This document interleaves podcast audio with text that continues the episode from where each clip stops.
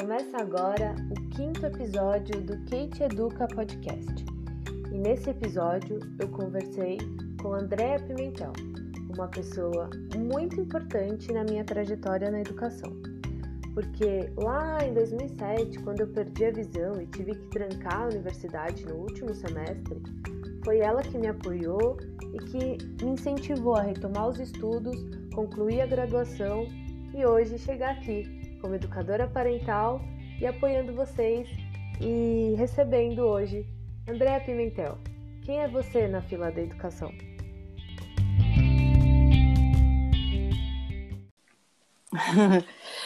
Bom, eu, eu fico lisonjeada pelo convite. Acho que essa iniciativa é excepcional, assim, dentre tudo que a gente está vivendo no mundo hoje, é, tira, é, pegando o lado positivo das coisas, essa sua iniciativa é uma delas, né? Obrigada. E eu agradeço bastante o convite também, já desde já. É, eu é, vou contar um pouquinho da trajetória, que acho que é importante, né? Sempre conhecer a história da pessoa com quem a gente está tá falando, seja o, o assunto que for.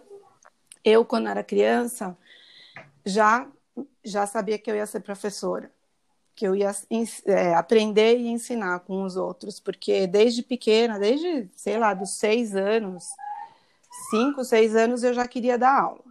Então, quando eu comecei a ser alfabetizada, eu tinha loucura, assim, pela escola.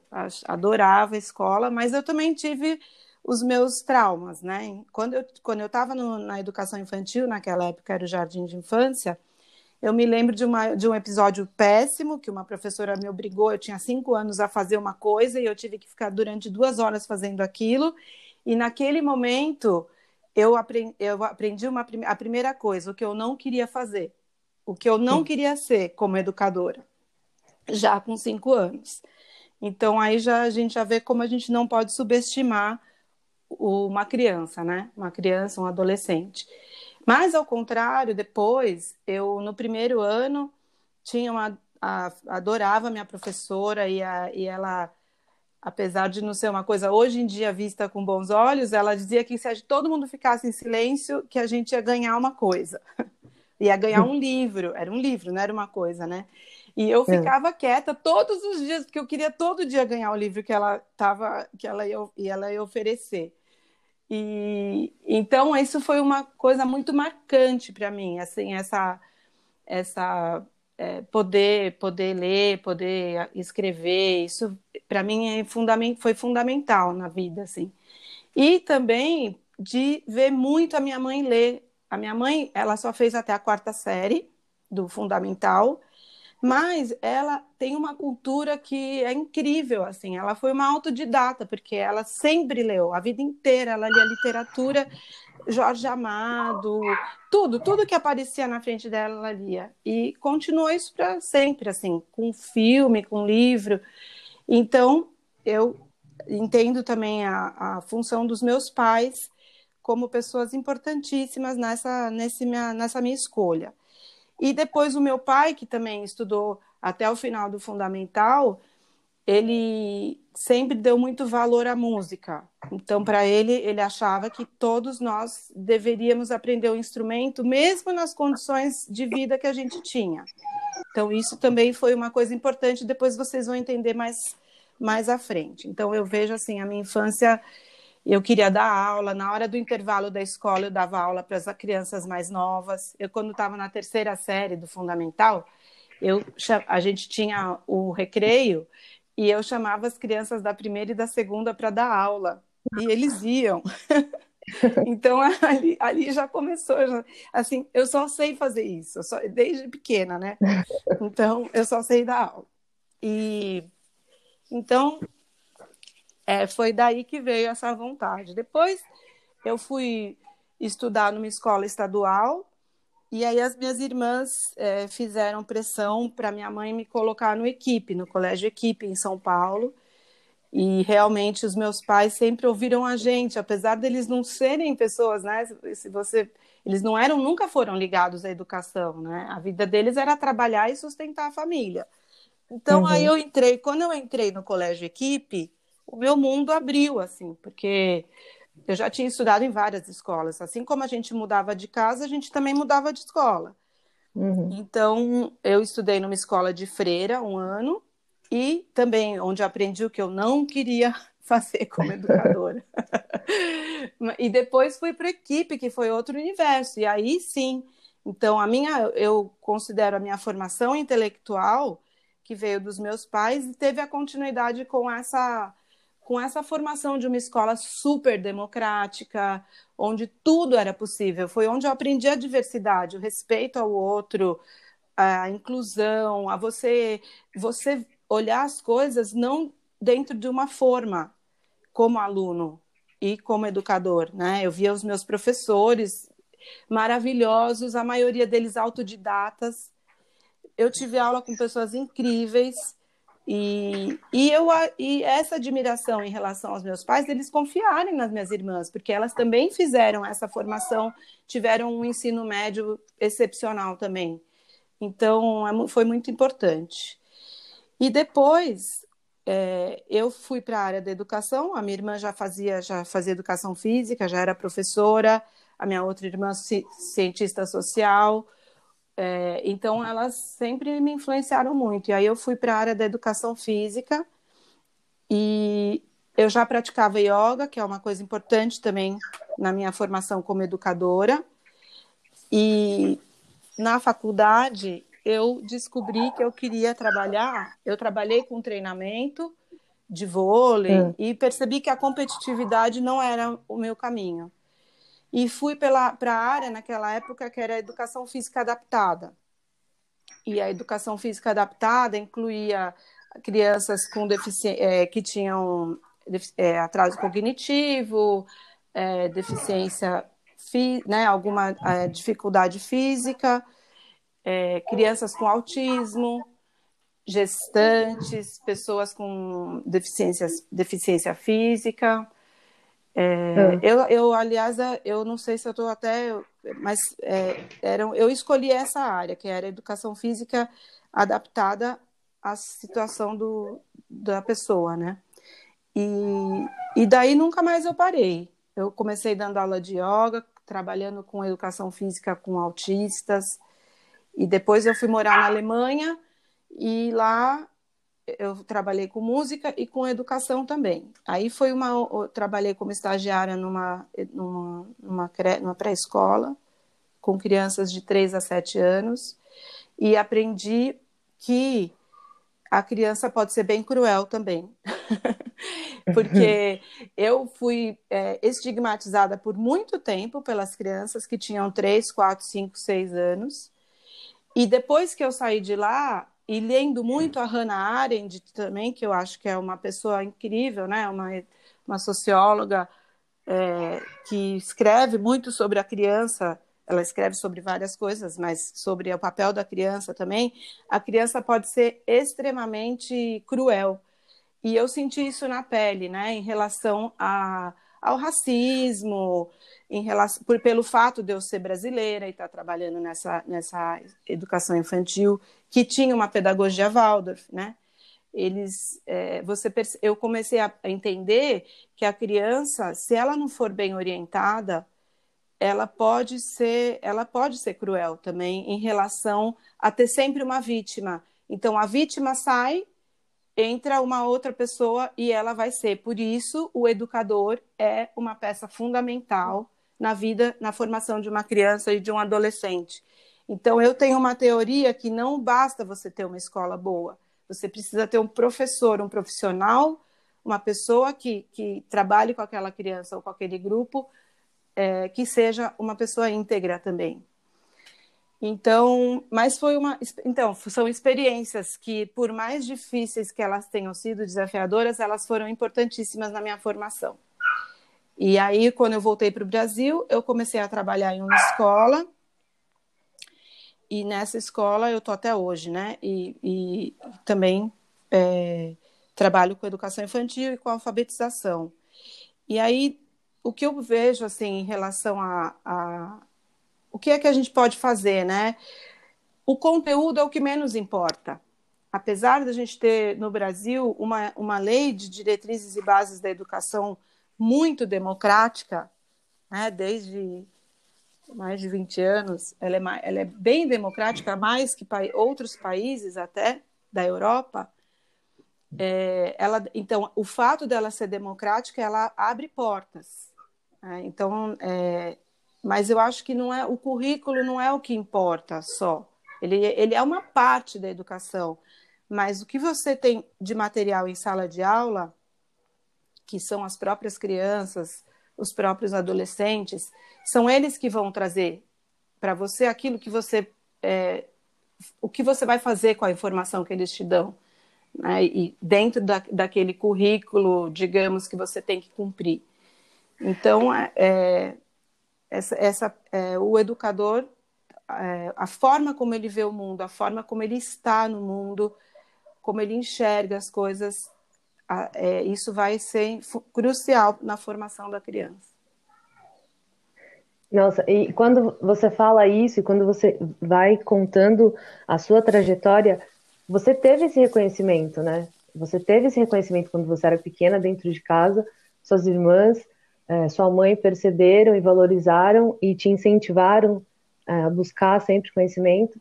E aí, eu acho legal a gente contextualizar para quem não conhece bem, assim, a, a e, e não sabe da nossa relação, a Andrea é irmã, é uma das irmãs do meu marido. E, e fala um pouquinho, André, de quantos irmãos vocês são, de quantos, de quantos irmãos vocês são, e, e fala um pouquinho dessa parte da sua. De você, vocês são, a gente é de São Paulo, eu também sou de São Paulo, a André é de São Paulo, da capital. Conta um pouquinho dessa sua parte da família. Ah, então, a gente, meu a gente quando eu nasci já tinham três, né? Então eu sempre, até hoje, até hoje eu fico indignada como eles conseguiram na década, entre a década de 60 e 70, criar quatro crianças. Naquela, naquele momento, assim, como faz isso?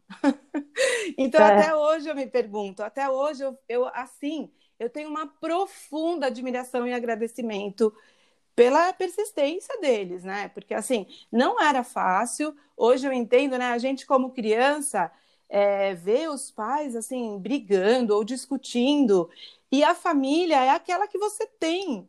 Então, assim, é, o contexto, as relações, né? Hoje adulta, né? Eu sempre acho que a gente não pode olhar o passado com os olhos de hoje, porque aí fica injusto.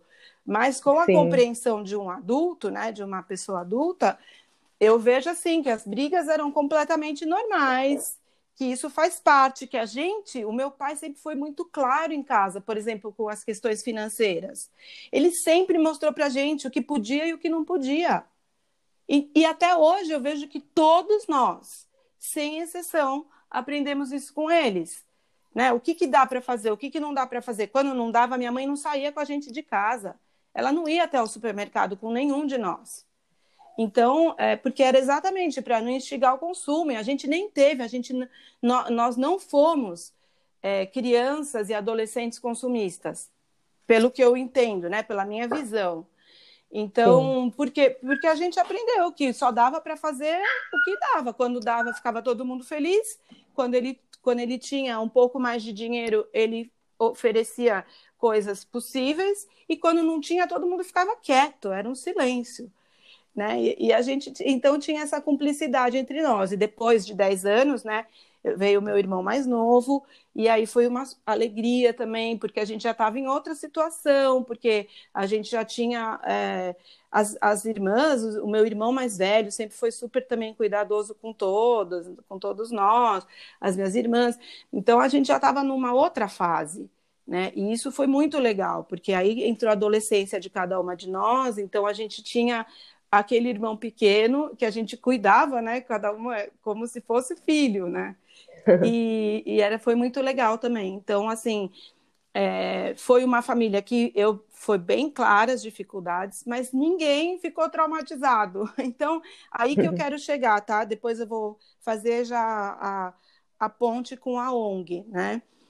Sim. É, é, daqui a pouco vou, a gente vai indo e vindo conforme o contexto, né? tá. Mas a minha família, então, é uma família de professores, porque o meu irmão mais novo também é professor, eu sou professora, é, a minha irmã, a Denise, a, a, do, a do meio é professora, a mais velha é professora, E o meu irmão mais velho foi o único que não foi professor, mas ele tinha tudo para ser. Ele foi chamado é, numa época lá para dar aula.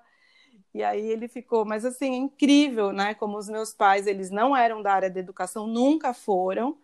E para o meu pai sempre foi muito claro, a, a obrigação de vocês é estudar.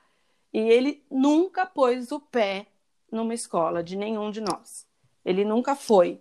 A minha mãe que ia e ela que resolvia quando tinha que ir, porque a gente tinha uma, uma, um respeito com, em relação a eles que a gente jamais imaginaria que eles deveriam ir para a escola resolver alguma coisa. E então, agora isso que eu ia colocar, eu é, depois de 20 anos trabalhando nessa escola onde eu trabalho hoje ainda, é, depois de 15, depois de 10 anos, eu fui chamada é, para é, fiz, fiz uma uma entrevista, uma, me inscrevi para ser diretora, porque a diretora escolar brasileira ela ia sair, então eu fui fazer essa, fiz essa candidatura, né? E, uhum. e tô como tô, e sou professora dessa escola do Jardim até o primeiro ano ainda e também diretora brasileira. Então, depois de 20 anos, isso foi depois de uns 10 anos que eu era professora. Depois de 20 anos que eu estava trabalhando lá, eu queria, pensei, ah, eu vou, vou eu quero sair do Brasil, quero fazer um outro trabalho, fazer um trabalho na área da educação num outro país. E um dia eu estava num, num, consultório e caiu na minha mão uma, uma revista daquelas páginas amarelas da Veja e tinha uma pessoa do Atados, que é uma ONG, é um site onde reúne várias ONGs.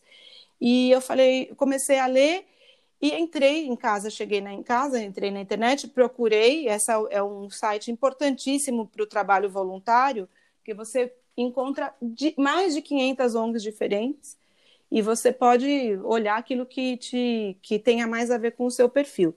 E realmente, eu encontrei três ONGs, todas, uma era com educação física para terceira idade, outras duas eram, uma era com é, leitura para criança e a outra era com alfabetização para crianças em situação de acolhimento. E eu fui, procurei essa ONG, que era mais perto para mim, e, e, e nessa reunião, nessa entrevista com o diretor da ONG, eu já comecei a perceber que a coisa era bem séria, e também pelo site, entrei no site para ler, do Instituto Uno, o projeto chama Quero Saber, e impressionante a fide... É como eles são fidedignos em relação ao que eles colocam no site e ao trabalho verdadeiro em si, né, em campo, na ação. Então, eu comecei a fazer esse trabalho de voluntariado em, em, no SAICAS, que é, é, são serviços de acolhimento para criança e para adolescente. Uhum. E as crianças, e eu, nossa, eu, quando eu entrei no, no, no primeiro abrigo, né, que chama, a gente costuma falar abrigo, é, eu mudou tudo, porque eu tinha feito um trabalho na FEBEM, e, não te, e, e nos meus, entre os meus 16 e 18 anos, lá no Paquembu, em São Paulo ainda, e trabalhando com crianças também, sempre, e esse trabalho, esse, é, você vê os, os, abrigos, eles podem ser, eles podem, eles recebem uma, um valor da prefeitura, eles têm os educadores, que são as pessoas que trabalham dentro do abrigo, um assistente social, um gerente, uma psicóloga, e nós trabalhamos os voluntários dentro do projeto Quero Saber com a alfabetização dessas crianças que, por situações diversas, estão separados dos pais. Então, eles ficam nesse abrigo, né? É uma casa, né? É uma casa, exatamente. É uma casa, é uma casa, né? E eles, uhum. eles vão para a escola pública, eles são matriculados na escola pública, mas eles não são alfabetizados, eles, eles vão passando de um ano para o outro e, e, exatamente pela situação diversa é, é, que eles viveram, né, da história deles, eles não conseguem acompanhar. Né? Eles têm muita dificuldade. E também pelo próprio preconceito da escola em relação à situação deles. Né? Então, a gente tem casos assim de acontecerem coisas é, estranhas na escola que, que são julgadas é, erradas e a primeira pessoa que eles olham foi aquela criança porque ela é do abrigo. Então, essas situações são chocantes, né? Mas, é, então, aí o trabalho da ONG, que eu acho que é muito importante, é que é uma ONG que trabalha com alfabetização, né? Que tem uma com crianças que têm um processo de alfabetização tardio, adolescentes também. E, e dentro desse trabalho não é só alfabetização, é levar para o adolescente, para a criança, primeiro quem ele tá, quem ele é no mundo, o que ele quer saber, que é um trabalho totalmente diverso da escola, o que ele quer saber, levar em consideração isso e por meio de projetos, de acordo com aquilo que eles escolheram, os voluntários de uma forma criativa e ele, a maioria, assim, 90% dos voluntários não são da área da educação.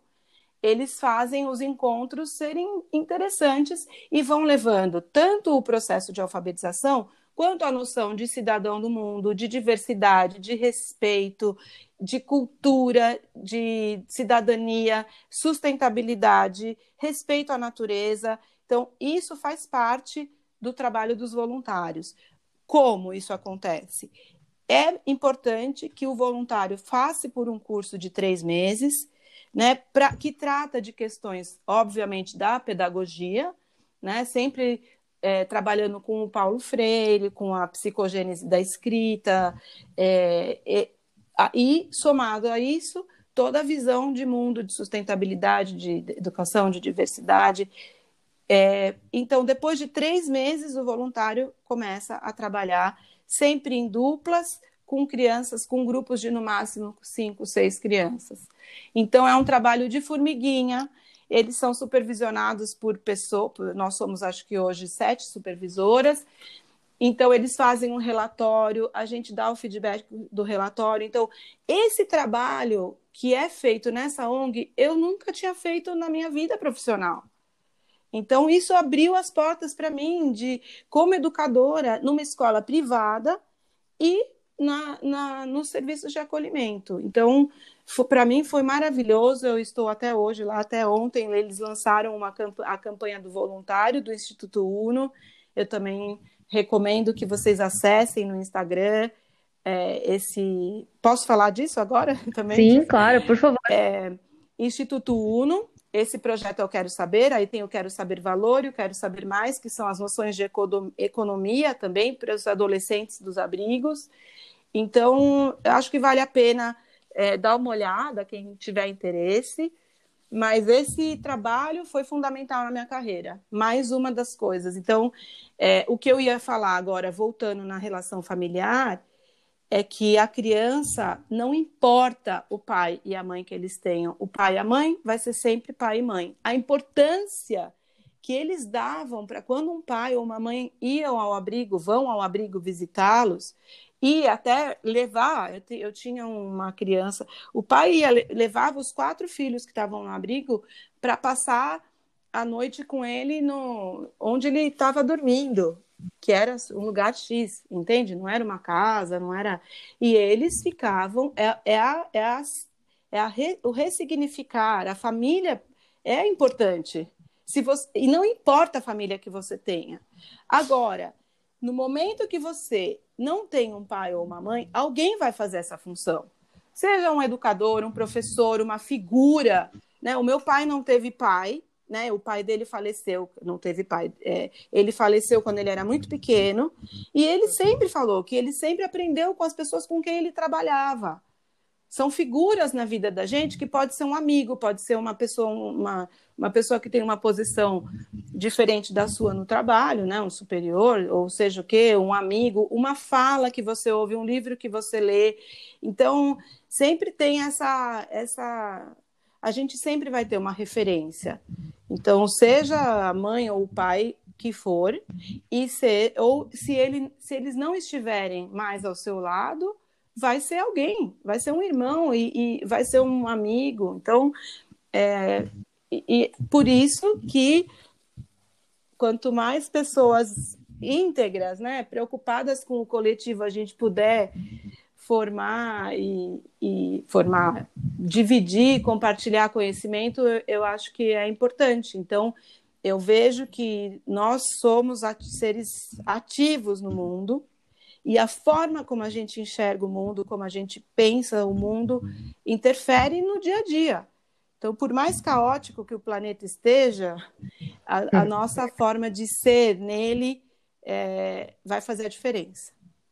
Sim, e aí eu quero perguntar uma coisa para você quando você fala do projeto do Instituto Uno, o projeto, ele, o projeto Quero Saber, ele recebe qual tipo de voluntário? Qual é o perfil desse voluntário que chega para vocês? São, são, são jovens? São adultos? Qual, qual é esse perfil? É importante, é interessante essa pergunta. É, são jovens, né? A gente vê que tem entre 20 e 40. Mas essa faixa dos 20 aos 35, muita, muitos dos voluntários são os que mais buscam, a maioria mulheres, né? Temos alguns voluntários homens, claro, mas a maioria é, são mulheres. E, e são pessoas, assim, o Rubens, que é o, o, o diretor do Instituto, a Mônica, é, a Cláudia, a Thaís, a, a, a Lissa, são, é, essa equipe, são pessoas maravilhosas.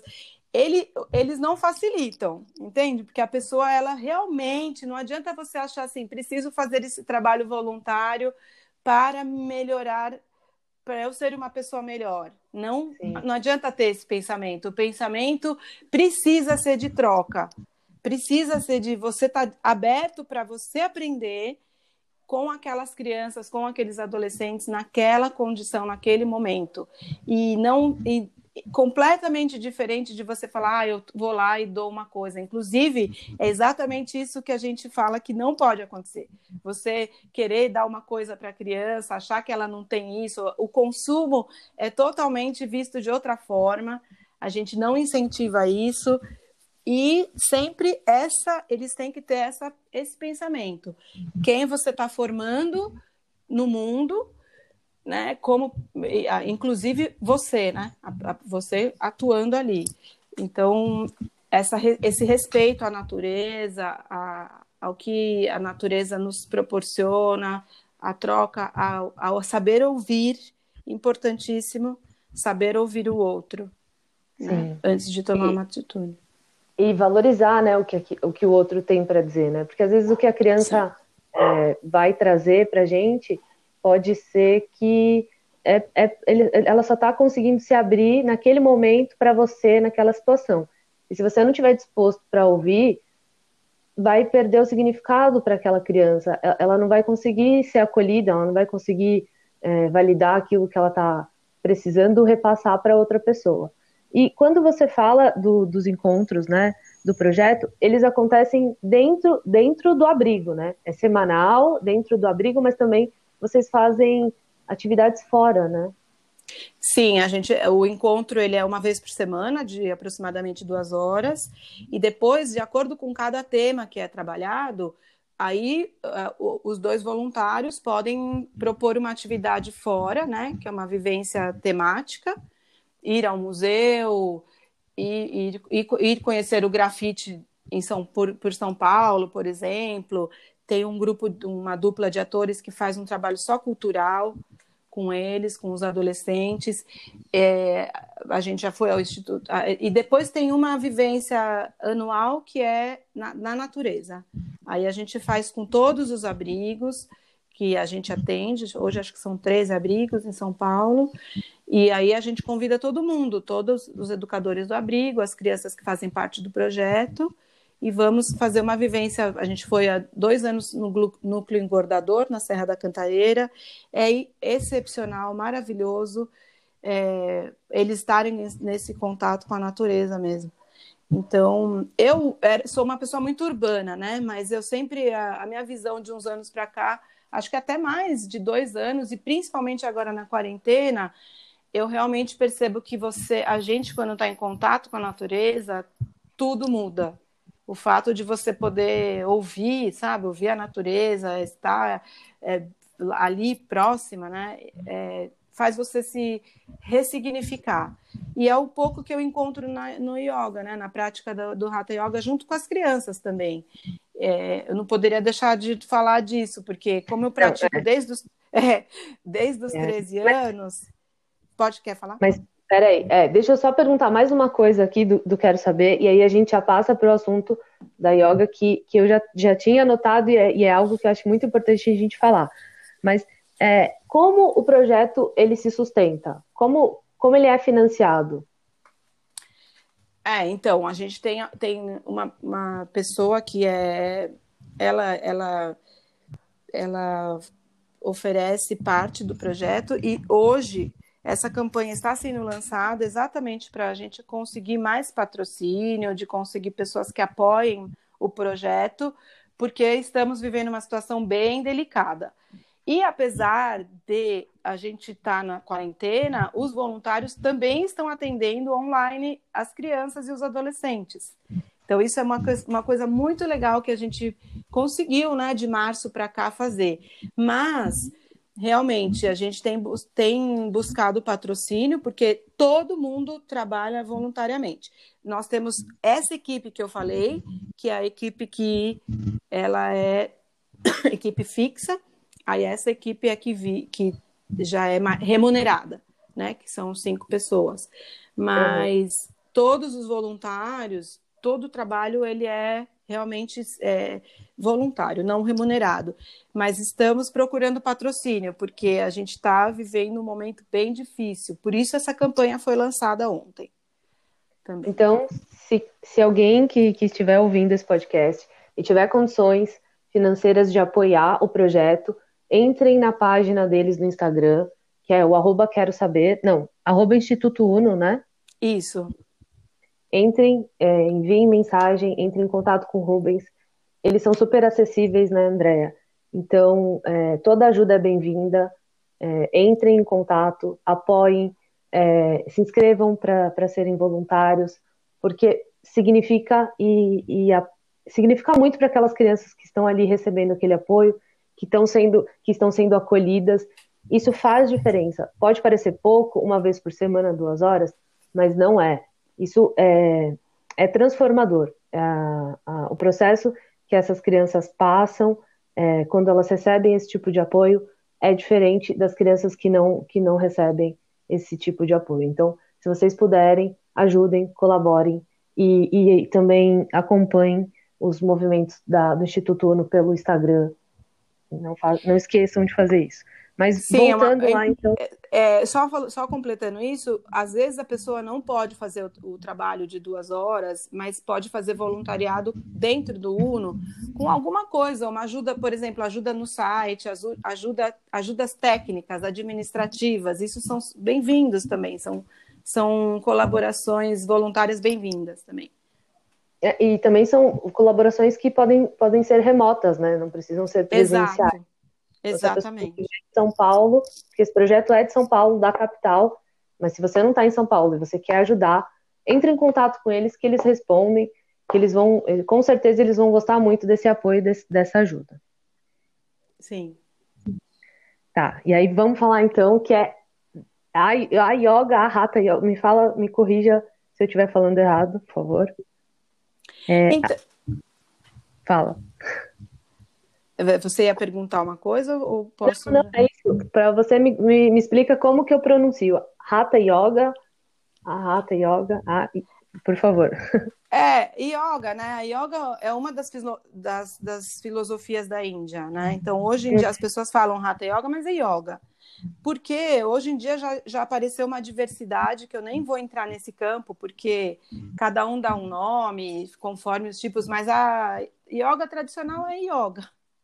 Então, é uma filosofia, e dentro dessa filosofia você tem oito braços, né? Que um deles são as posturas. Então, são os asanas, as posturas, depois tem as, a, o trabalho com a respiração, depois tem a meditação.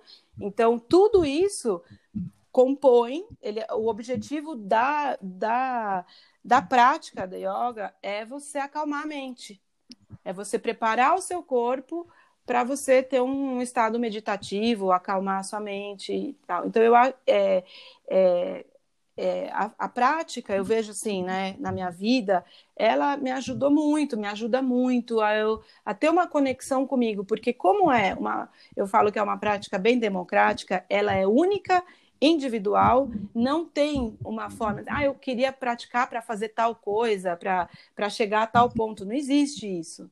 Né? Você tem um caminho seu, você pode começar quando você quiser, você pode fazer o que você quiser, a, a, não tem a periodicidade, claro, cada um faz conforme pode, mas não tem nada que tenha relação com o outro.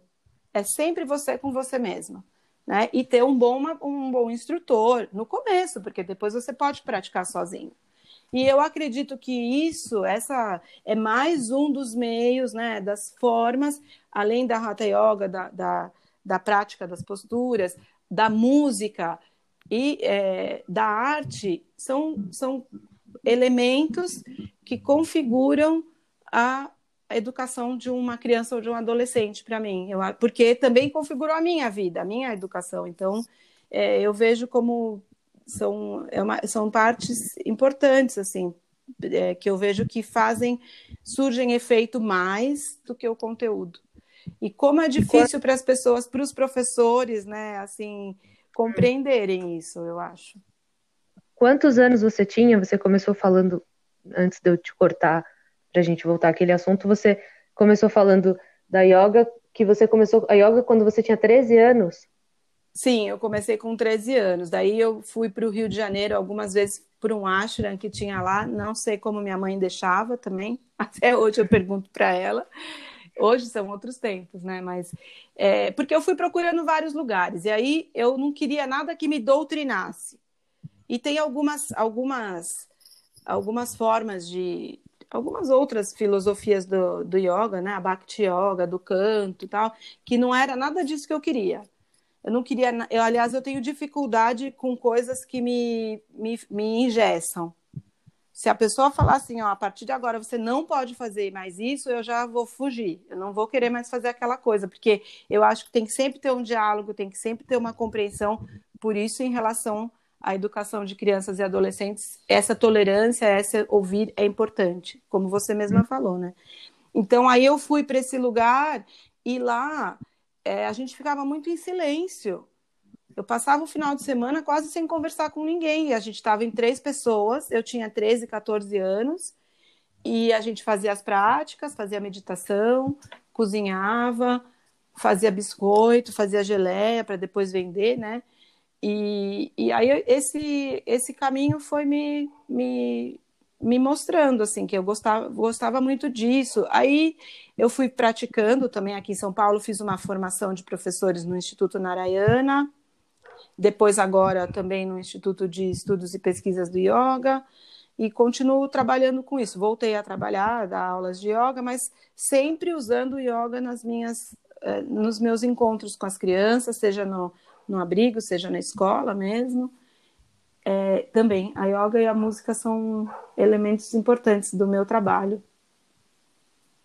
Como você percebe é, a, a, diferença que faz a yoga na, no, no, comportamento das crianças? Porque eu, eu percebo aqui, o, os meus dois filhos é, praticaram com você semanalmente, né? É, por, oito meses, eles tinham encontros com você e, e ao final dos encontros com você, eles faziam alguns exercícios, ou era no começo, né?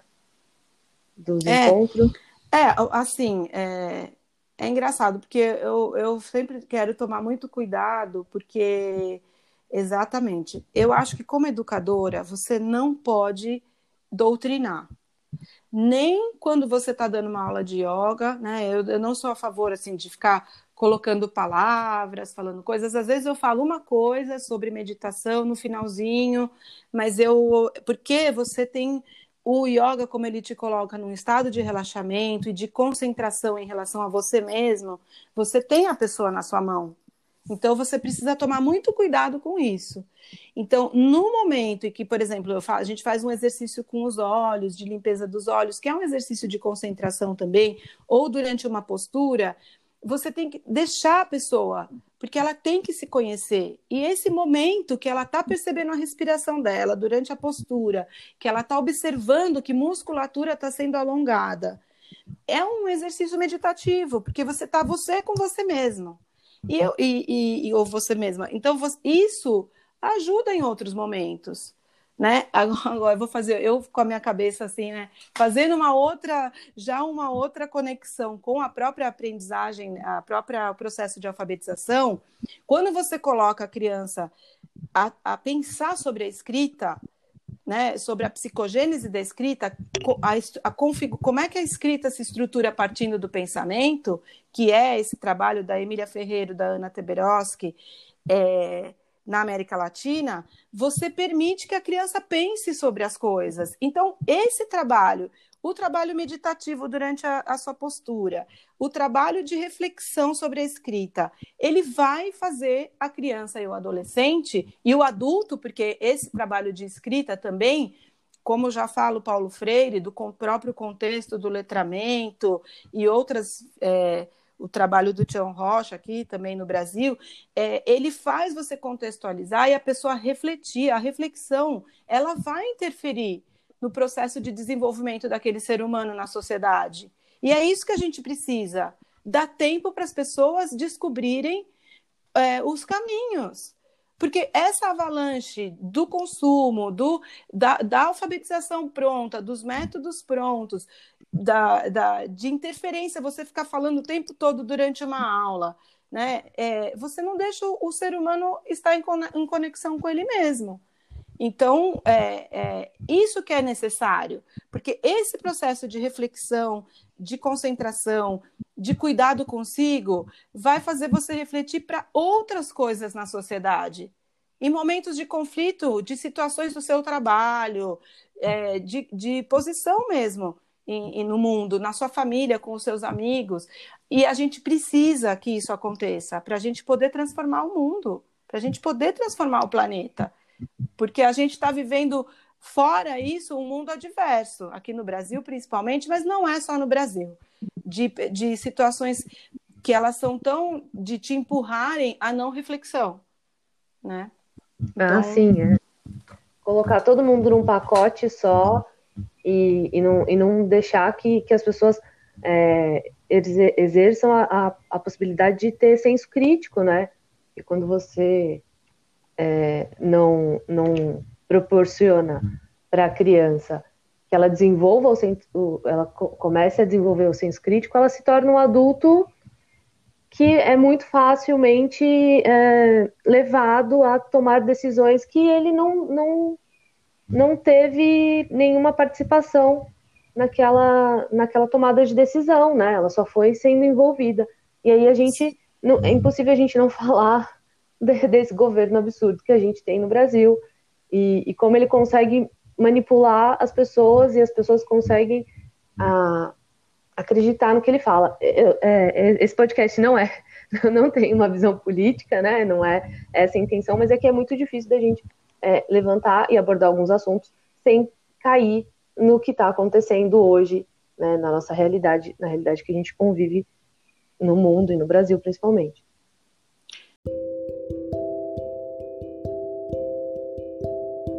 Sim, é, é, é muito importante, eu sempre falo, né, que para os professores com os quais eu trabalho e tal, que a gente precisa buscar a informação na fonte certa né, que, que, a gente precisa buscar. As pessoas não estudaram anos e anos a fio sociologia, sociologia política, é, é, porque o que acontece que eu vejo o ser humano ele coloca muito o pitaco dele nas coisas, né?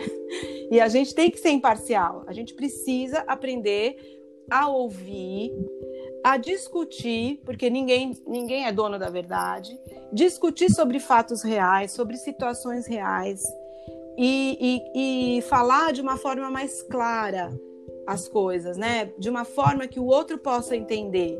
E isso facilita, né, na formação de uma pessoa que, que, teve, que, que teve uma alfabetização tardia, que teve, né?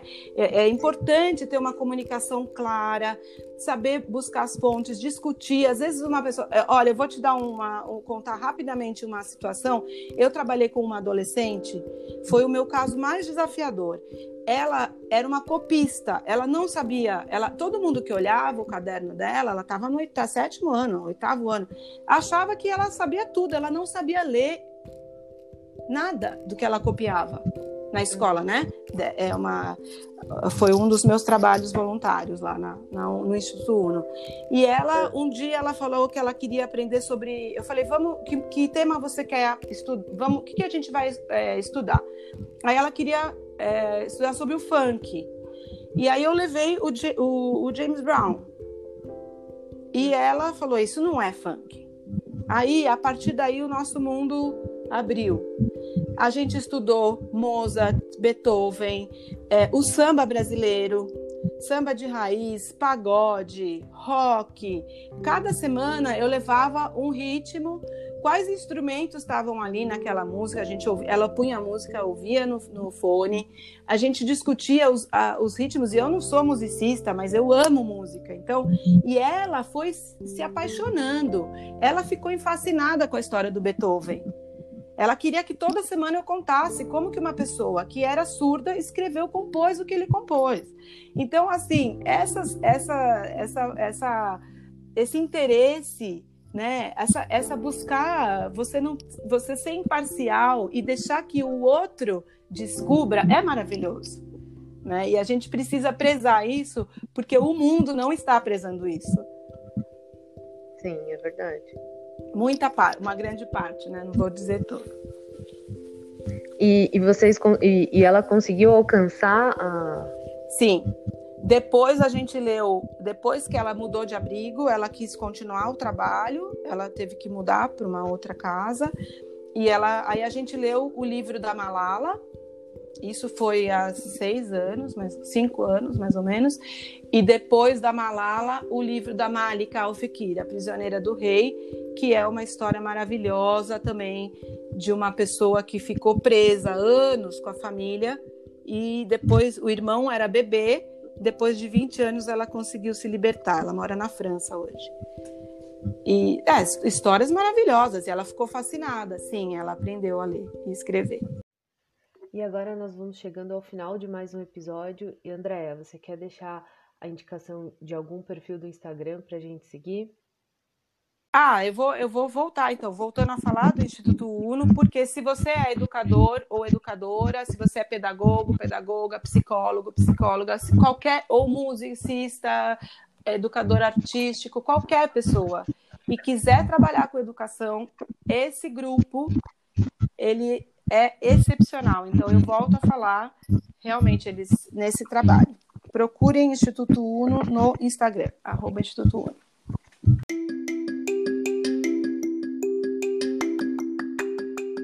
E eu também quero convidar vocês a me seguirem no Instagram. Você me encontra no arroba kate.educa, K-A-T-H-Y.educa. E a conversa da semana que vem vai ser com a Juliana Evangelista Pereira. Ela é uma educadora física e vai conversar com a gente sobre os projetos dela e a atuação dela na, na área da educação. Então, espero vocês. Até semana que vem. Tchau!